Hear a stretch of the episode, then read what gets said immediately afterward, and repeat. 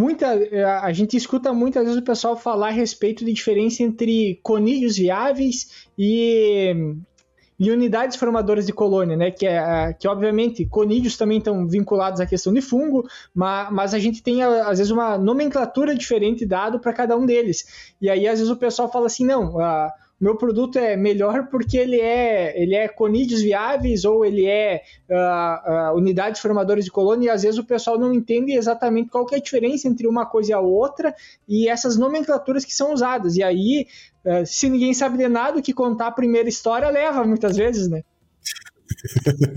então, mas é, é, é muito triste isso, né? Porque seria muito legal se a gente tivesse uma padronização, uma padronização desta é, comunicação tanto científica quanto aquela em que o próprio Ministério poderia padronizar para facilitar, inclusive, o entendimento, né? facilitar o registro. Mas toda, toda unidade capaz de formar uma colônia pode se somar a todos os propágulos que vão para além só dos conídeos, no caso dos fungos. No caso das bactérias, a gente já tem que focar nas unidades mesmo, porque seria toda célula viável capaz de formar uma colônia, de se multiplicar e formar uma colônia. Então, no caso ali dos fungos filamentosos, Eduardo, se usa muito isso, né, que é aquela variação entre conter no produto para além só de conídeos. É, tudo aquilo que é capaz de formar. Mas, mas hoje toda a concentração de produto, acredito eu que é tudo, digamos assim, vivo, digamos assim, tudo vai formar colônia ou não necessariamente? Eu posso ter uma concentração alta do produto e uma formação de colônia baixa. É possível também ter, ter isso? Vamos pensar ali nesse, nessa parte especificamente, né, da bula ali que fala da UFC. Né? O que o está descrito ali na bula né, de unidades formadoras de colônia, aquilo ali é o mínimo que deve conter no produto. Então, aquele mínimo ali tem que ser viável, ou seja, na condição, é, na condição ambiental favorável, ele tem que se dividir e crescer em população. Então, cada célula ali dentro, ou unidade ali dentro, capaz de se multiplicar, tem que estar viável e ela, ela tem que ser capaz de se multiplicar e crescer num ambiente que é favorável. Né? Então aquele é o mínimo, aquilo tem que acontecer. Né? Agora a pergunta que eu acho que é importante ser feita também: ter mais é mais relevante? Ou se você estudou e qualificou muito bem o seu produto com aquela concentração, ele entrega é, naquela concentração, ele entrega o que precisa, por que discutir se tem que ter mais? Então, ter mais é mais importante, é melhor ou é irrelevante? Eu gosto de falar também sobre o ter mais com o sentido de ter mais microorganismo no mesmo produto.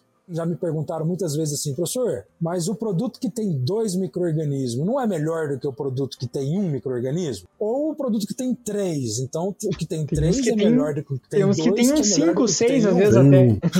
Fungo e bactéria, é, tudo misturado. Eu já vi casos que tem uma lista, né? Pois é, então vou falar o seguinte: se você não tem condição de realizar a sua atividade, de realizar o seu ofício sozinho, você chama alguém para te ajudar. Mas se você tem condição de realizar a sua atividade, o seu ofício sozinho, com qualidade, você pode re realizar sozinho. Então, quando tem alguém junto, é porque o que foi escolhido talvez primeiro não conseguiu desempenhar a performance de entrega necessária. Essa é um exemplo bem simplista, mas é um exemplo que pode ser utilizado para explicar alguns produtos que têm mais de um microorganismo. Mas professor, tem outras explicações? Tem. Vamos sair do simplista agora e vamos para algo científico. Por exemplo, um produto para tratamento de semente tá? que tem dois micro-organismos. Não tem um só, tem dois. Bom, ali tem muito, muito conceito científico para essa mistura. Dentre elas, por exemplo, um deles é muito bom colonizador, enquanto o outro é muito bom na, no ofício de controle. Quando você junta os dois, eles são compatíveis, você pode melhorar a performance de controle, porque você também aumenta o potencial de colonização. Então, no caso do tratamento de semente, faz total sentido o produto ser um bom colonizador. Tratamento da semente, radícula, raiz, coloniza o sistema, aumenta a performance de controle, por exemplo, de um fitonematóide, se for um nematicida, ou de um fungo de solo. Então, existem misturas que elas são cientificamente importantes, porque não há apenas uma compatibilidade de um não prejudicar o outro. Não, um complementa o outro em uma outra coisa que não aquela de controle em si, mas que fará total sentido para o estabelecimento daquele produto. Então, pessoal, a mistura ela não é só para poder falar que o meu tem mais micro-organismos. Então, quando alguém fala assim, não, meu produto tem dois, três, quatro, pergunte para o colega qual é a performance de cada um, do porquê da mistura, se um não atrapalha o outro, que se foi muito bem preparado, estudado, qualificado, ele vai responder. Ou ele vai Geralmente... falar assim, porque é melhor, porque o meu tem mais. Ou vai falar, daí tu me apertou. Pode acontecer. Mas,